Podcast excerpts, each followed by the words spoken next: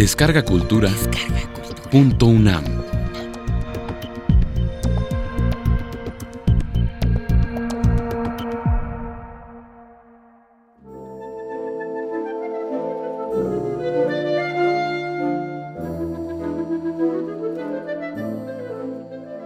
¿Cómo empecé a escribir? Bárbara Jacobs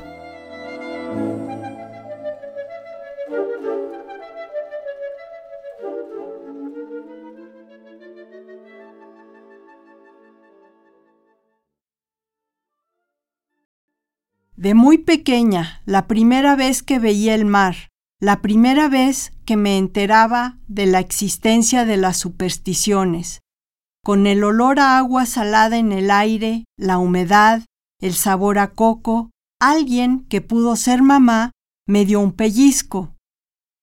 Interrumpió mis ensoñaciones, pero despertó mi imaginación. Había pasado a nuestro lado un marinero. No recuerdo qué se seguía del hecho, pero sí que cuando sucedió en ese viaje de infancia adquirió proporciones desmesuradas en mi sensibilidad. La vista de unos adolescentes besándose sobre la arena al caer la tarde. El calor. El personaje que se me acercó y me preguntó si quería que me construyera una supercaminotera. Sí, me senté con él sobre la arena, lo vi hacer un camino con puentes y túneles mojados por los que metía su mano larga, huesuda.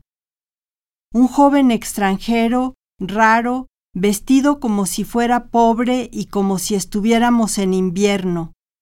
De su morral asomaban libros y periódicos. Era escritor.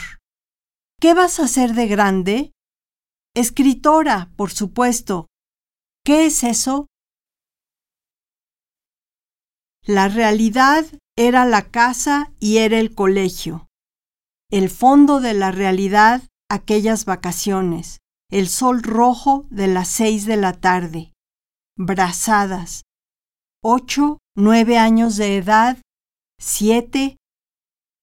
Fui la elegida del joven escritor y ante hermanos, hermana, esto me distinguía. No me acercaba a papá. Y papá era el lector, el dueño de casi todos los libros de la casa.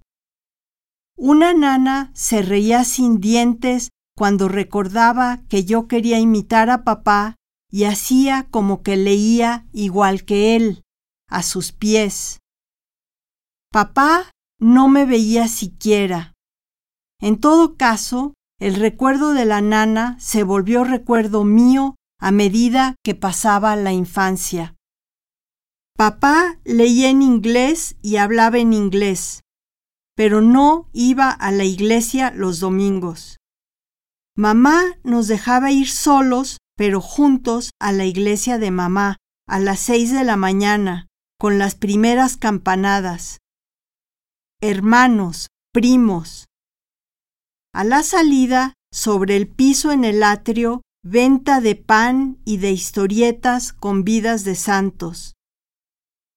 Con el dinero que nos daba abuelito, comprábamos las historietas. Vidas ejemplares, mártires, papas, gente en llamas y con coronas de reyes y capas de oro. Los sábados era otra cosa. Solas en el piso de arriba de casa de abuelita, curiosas, abríamos cajones, armarios. Sobre la alfombra leíamos la revista Para ti con los cuentos que publicaba. Quietas, entretenidas, mi hermana y yo entregadas intuitivamente a la lectura ni programada ni prohibida. Por las noches, abuelito ante el aparato de televisión. ¿Qué son las palabras?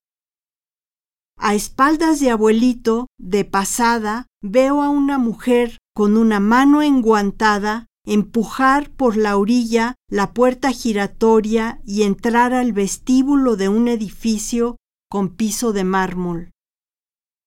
Tacones altos y gruesos, medias con una raya del tobillo hacia arriba, por debajo de una falda estrecha.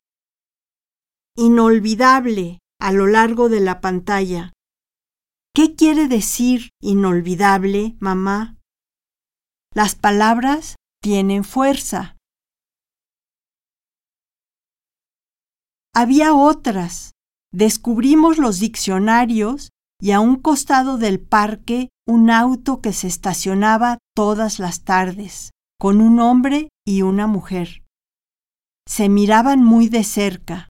Alguna vez los vi besarse, sin apartarse. Mis ojos de este lado del vidrio de la portezuela alcanzaban apenas el borde. Seis, siete años de edad. Son amantes, mamá, pensé en voz alta. Hermana, a ver. Mamá, en inglés, en francés, la orden de no decir esas palabras. Nos amonesta en inglés o en francés. El chofer solo hablaba español. Lo vi sonreír por el espejo retrovisor. Llegamos a la clase de ballet. Despertábamos. ¿Por qué el maestro se mira tanto en el espejo? Al piano, Charlotte Fadel, Chopin, Pas de deux. Mamá cose el vestido para la primera fiesta de mi hermana. Se lo prueba ante el espejo. Abro el diccionario y, sin decir la palabra, sin decir esas palabras, leo en voz alta a mi hermana el significado de una palabra que nos había llamado la atención. ¿En dónde la oímos? ¿Quién la dijo en nuestra presencia? mujer que se prostituye. El alfiler se clava en la piel del hombro de mi hermana.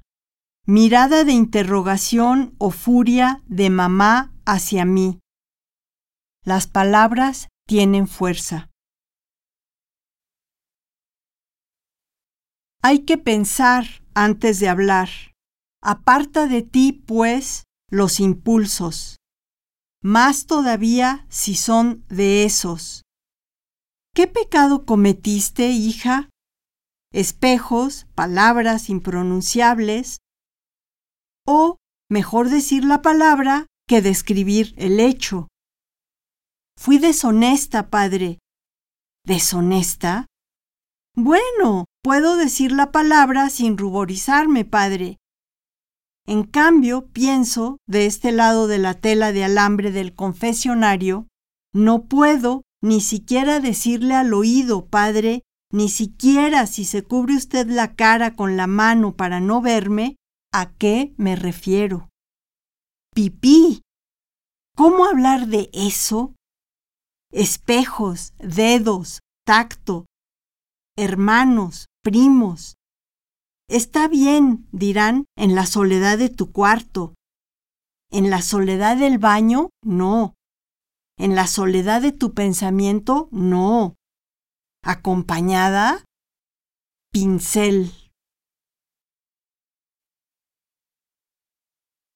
Las palabras evocan y provocan. Te hacen sudar. A mí, algunas, mamá, padre, debo confesar, en la soledad de mi silencio, incluso me humedecen. Las mejillas, la lengua o, según, ¿me entienden?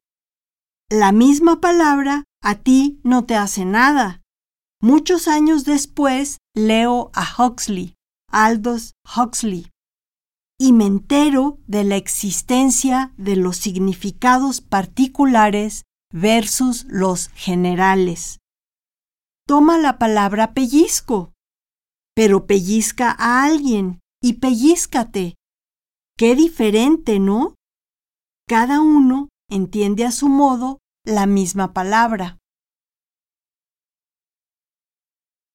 Pero en la clase de gramática no se hablaba de nada de esto.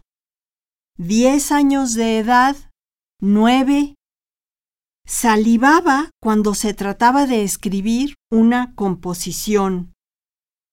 ¿Cómo es tu cuarto, niña? ¿A dónde fuiste de vacaciones? Éramos niñas en un colegio francés que sin embargo pretendía imponernos la caligrafía del neoyorquino Austin Norman Palmer, que era angloparlante. Como el colegio era también medio inglés, habrá habido conflicto entre las autoridades. Palmer o Picuda o de molde. En la letra R se notaba la diferencia entre unas y otras. Invitación a una de mis primeras rebeliones. Ni una ni otra. Me empeciné. Hice la mía. Teníamos letra, pero Patricia O.G. además tenía una habitación casi propia. Si lees tanto y a deshoras, niña, un cuarto especial para ti, que tus hermanas duerman sin que tu afán las deslumbre y perturbe. Si papá y mamá no estaban, es decir, si papá no estaba y mamá estaba en la cocina, Patricia me invitaba a la biblioteca de papá, con sillón de lectura, ventana a través de la que se veía un jardín de origen inglés, salvaje y nublado, libros empastados, una escalera especial para alcanzar los estantes que tocaban el techo. No leía, pero sí me sentaba en el sillón de lectura, en la biblioteca, rodeada de libros del papá de P. O. G. Marisol M. del C. sí me forzaba a leer. Lee, tartamuda, miope. ¿Era miope? Era tartamuda. Me aterraba leer. Salvo las vidas ejemplares los domingos, y los sábados los cuentos de la revista para ti. ¿Quiénes eran los autores? Anuncios de guantes, de cremas, de tacones, de bolsas en los márgenes. Mi hermana y yo embebidas en la lectura. Placer sí he de haber sentido en la lectura de los libros en los que aprendía español, inglés, francés. En gramática y en idiomas saqué siempre grados altos. En los libros de texto de esas materias leí autores clásicos por primera vez. En un baúl tengo algunos de esos libros y veo mis marcas a los lados de ciertos pasajes. Pero los libros de papá no. Faltaban muchos años para eso. Trozos, pasajes, travesuras. En los cantos de un Quijote de mamá, a lápiz escribí a mi mamá linda, con letra de molde, en imitación de la dedicatoria con que se lo regaló un admirador cuando ella era soltera. Este sí que es el mejor libro, editado de la mejor manera por unos refugiados. Espero que usted sea la mejor lectora. No está mal en estos tiempos de bárbaros aislarse de unos y otros y refugiarse en libros de valor y atractivo eterno. Don Quijote es uno de estos libros, inscribió el admirador de mamá en tinta azul, caligrafía española, editorial Séneca, forrado de piel roja. Lee, me ordenaba Marisol M. del C. Me prestó un libro, a la mañana siguiente me preguntó en qué página iba. ¿Ya leíste cuando la madrastra le pega al niño? No. Tonta. Está en la primera página. Estrábica, mentirosa, perezosa, tartamuda. Lee. Nos contábamos cuentos los sábados que me invitaba a comer y a oír discos de cantantes en su tocadiscos. Marisol tenía una habitación propia como Patricia, pero además una sala propia, con sus libros y sus discos y sus sillones de lectura.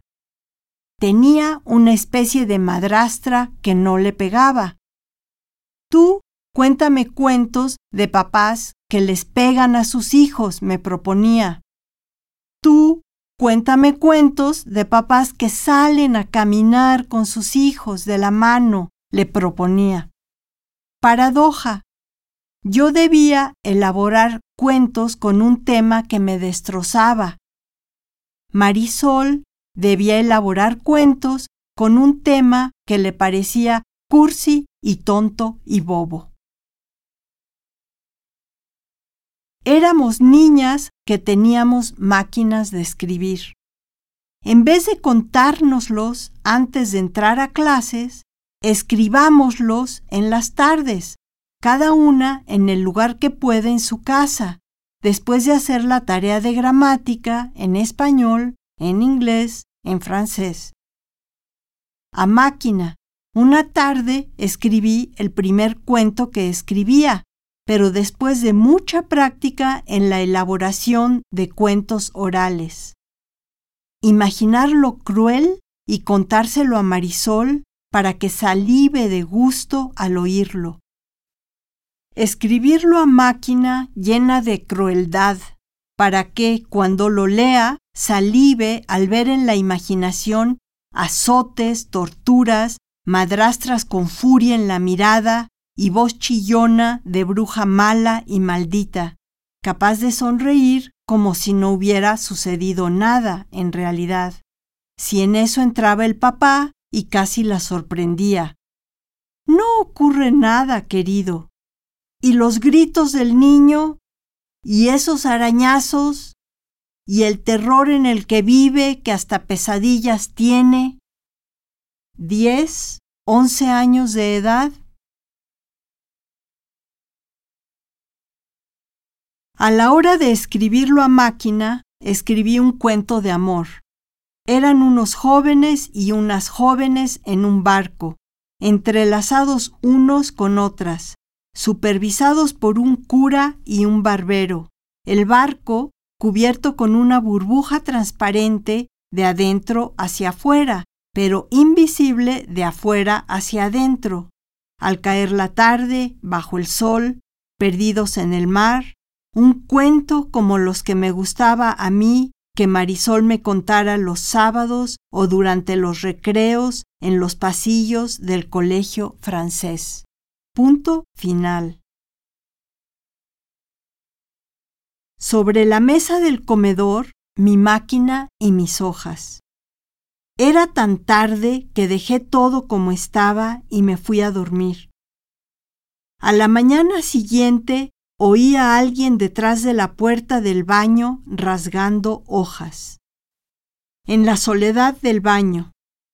Alguien, padre, que recuerdo muy bien quién era, pero a quien no quiero delatar por el momento. El pecado no fue tuyo, hija. No, pecado o no, fue la acción de un crítico. Te salvó.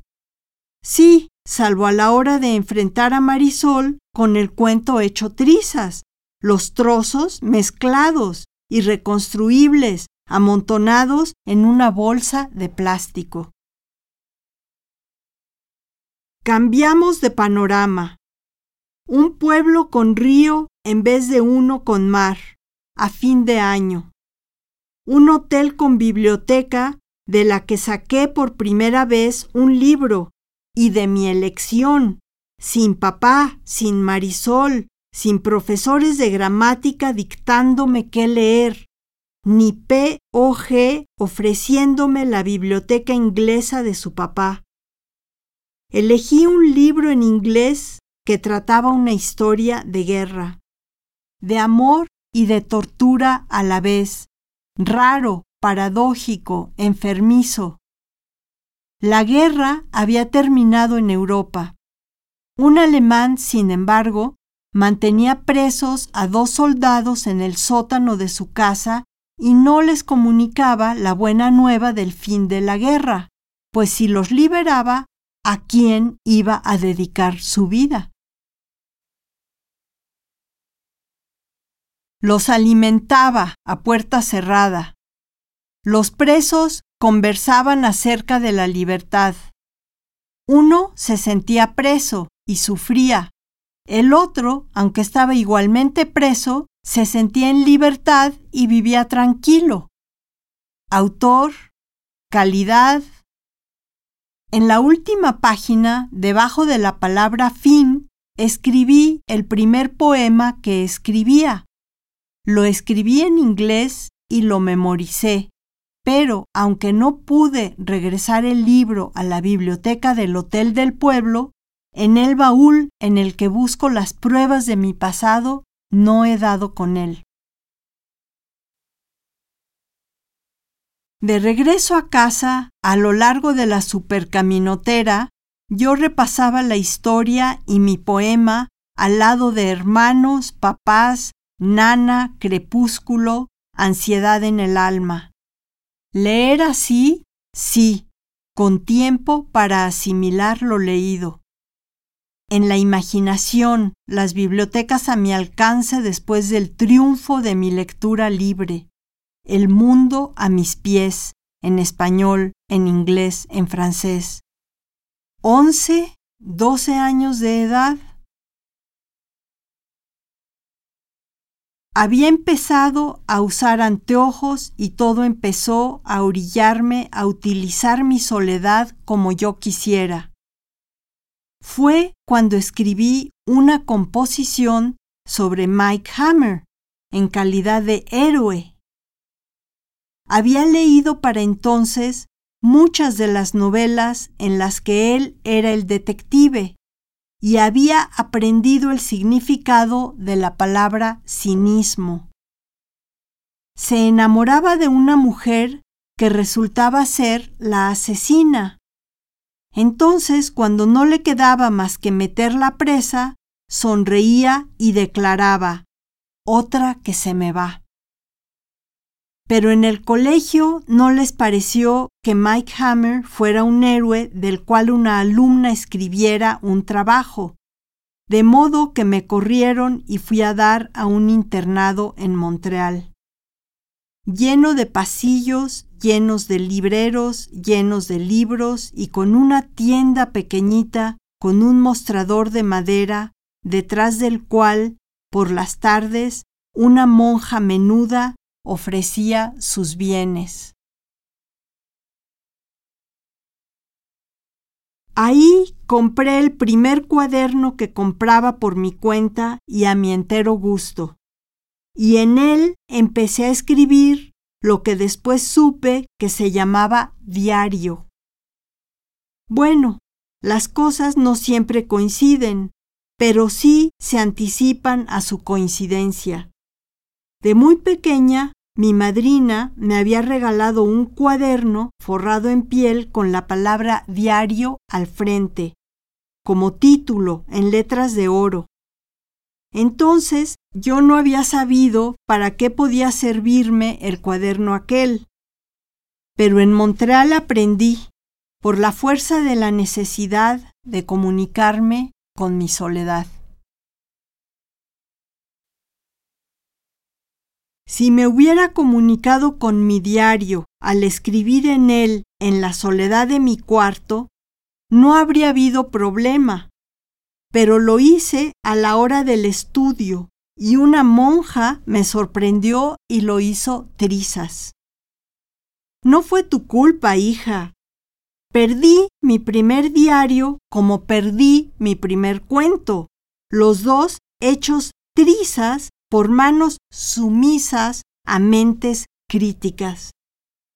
También perdí mi primer escritorio, uno de artesanía buena, de madera, miniatura, con tapa plegadiza, cajones, silla giratoria, una tablita que se deslizaba hacia adentro o hacia afuera, debajo de la tapa de la mesa propiamente dicha. Me lo había regalado un tío, uno de mis tíos favoritos, que había querido estudiar la carrera de medicina y por quien, supongo que en parte, a mí me dio por querer estudiar esa misma, pero para eso faltaban muchos años. A los 16, de regreso en casa, conseguí un primer empleo en una escuela de enfermeras. Daba clases de lengua inglesa por las tardes. Con el primer sueldo compré mi primer escritorio. Por las tardes me entregaba a la soledad de mi cuarto ante mi escritorio. Escribía mi diario, que guardaba bajo llave en cuanto alguien que podía ser mi hermana, mamá o abuelita irrumpía en mi soledad. El cuarto no era solo mío, ni el librero. Compartía ambos con mi hermana, pero no compartía con nadie mi diario. Poco a poco fui llenando mi parte del librero y acaparando para mi soledad las horas en las que mi hermana iba a fiestas, mamá y abuelita se entretenían con amigas en la planta baja de la casa. No las oía. El colegio iba quedando atrás. Las palabras atraen, los libros llaman. Busqué empleo en una librería. El dueño era un refugiado español, Jiménez Siles, de miras amplias, que entendió que lo que yo buscaba era libros que leer y tiempo ininterrumpido para leerlos, y quien en buen ánimo me dio un consejo, buscar empleo en otra parte y si no lo encontraba, contar con el de su librería. Años después regresé con Jiménez Siles, pero con una petición diferente, que me cambiara el tomo de no sé qué libro clásico de anatomía por el de Obras Completas de García Lorca, los dos publicados por Aguilar. Me había asomado a la carrera de medicina y, ante el primer cadáver, un joven cuya piel al tacto me pareció de cartón, muerto a golpes, inidentificado, ni quien lo buscara. Experiencia que conté a una nueva amiga que, a diferencia de amigas anteriores, no solo era lectora, sino escritora. Escribe tu experiencia, me ordenó, pero mi pluma no corría al recordar al joven muerto al que los estudiantes iban a conocer por dentro sin mi presencia. Pero escribía otras cosas. Mi amiga escritora leyó mis papeles y me acompañó a la editorial de moda por aquellos años en México, siglo XXI, en donde nos recibió el propio doctor Orfila, quien hojeó mis trabajos y me recomendó ir a un taller de narrativa en la universidad. Las experiencias se sucedían progresivamente. El cajón de mi escritorio se llenaba de papeles y de cuadernos, el librero de libros, mi cabeza de 16, 17 años, saldos pendientes. La tarde que llegué a una sesión del taller de narrativa al que me envió Orfila, mi amiga escritora permaneció en el coche con la portezuela que yo había dejado abierta, abierta. Ese primer enfrentamiento con el espejo fue aniquilador. Rodeada de estudiantes y de escritores, la conductora, una prosista y maestra famosa, y sus escritores invitados. Pensarían, ¿escritora? ¿Tú? Pues sí, decía tímidamente dentro de mí una voz inaudible. Aquí está mi manuscrito. De mano en mano, uno de los escritores invitados, un poeta famoso, leyó trozos de mis papeles en voz alta y se basó en su lectura para recomendarme consultar a un psiquiatra, no a poetas, cuentistas, escritores, novelistas. Lo mismo le dije yo, acotaba la conductora que me había dado una flor miniatura de dulce en conmemoración del nacimiento de su hija. Acentúa fue, salta de una cosa a otra, no se entiende nada de lo que escribe. Es injusto juzgarla sin revisar bien su trabajo, dijo otro de los escritores invitados, una novelista famosa antes de que me escabullera y bajara diez pisos a pie hacia el coche de mi amiga. Tomamos la supercaminotera entrada la noche. A la mañana siguiente volví a empezar. Años atrás, no tantos, tres o cuatro, en algún colegio había sido elegida para declamar no sé qué poema en alguna ceremonia a la que asistieron tantas personas que me fue difícil dejarme hundir bajo tierra cuando llegado mi turno el maestro de ceremonias no me anunció. Las palabras persiguen. Frustración, salvada por un pelito. ¿O qué fue lo que sucedió? Sí, no, puedes, no puedes, tortura? ¿Cuántos gritos oí a mis espaldas? Una maestra enfrente de mí con la cara desfigurada. Abre la boca enorme, los ojos saltan con furia detrás de sus lentes porque no escribí bien una página, o porque no leí bien una página, o porque no supe bien cuál era el antepresente progresivo o el pasado compuesto de un verbo transitivo o intransitivo o el origen de un sufijo. Otras tareas me ocupaban. Dar forma, por ejemplo, a una idea que, sí, cobró forma de cuento. ¿Es un cuento? Sí, confirmó un compañero de la universidad, pues si no estudiante de medicina, era ya universitaria. Al periódico. Un buen día, que era domingo de elecciones presidenciales en la República Mexicana, mi cuento apareció publicado en un periódico de gran tiraje. ¡Escritora! Escritora en día de elecciones. No está mal para augurio, ¿o sí? Adiós a todo lo demás. Adiós a todo, aunque apenas hubiera empezado esto, que ya llevaba tantos años preparándose y siempre solo a punto de concretarse en verdadero comienzo. Faltaban, por ejemplo, los rechazos de modo que una vez en marcha el asunto, los rechazos se sucedieron unos a otros. Las palabras tienen cola. Si no tienes nada que decir, decía papá, es mejor no decir nada. Estrábica, miope, astigmática, nada de eso.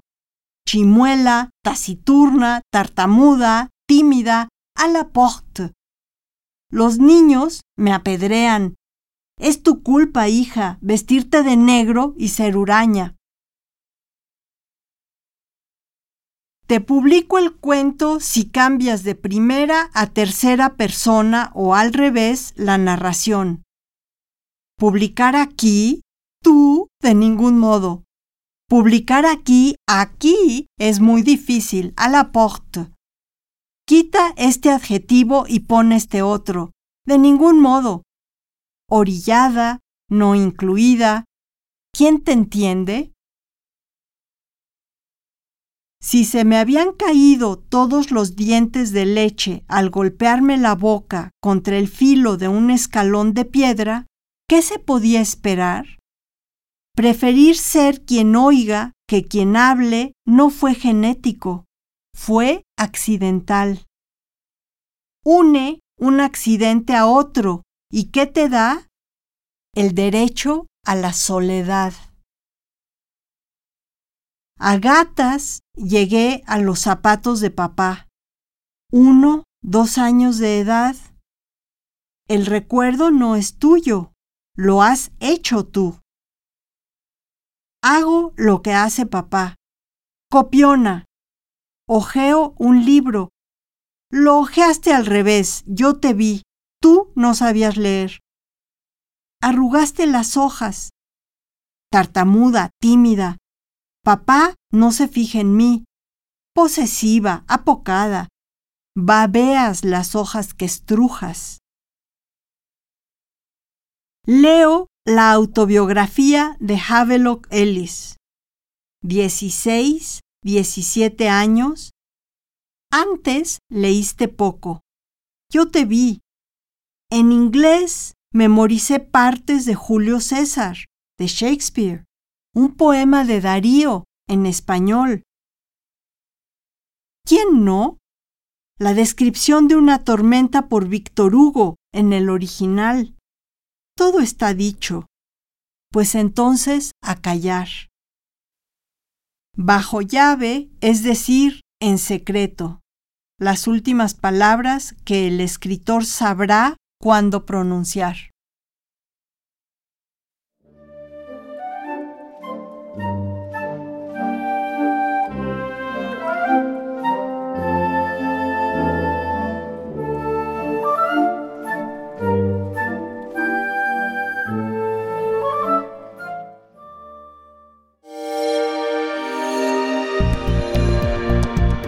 Descarga Cultura. Descarga cultura. Punto UNAM.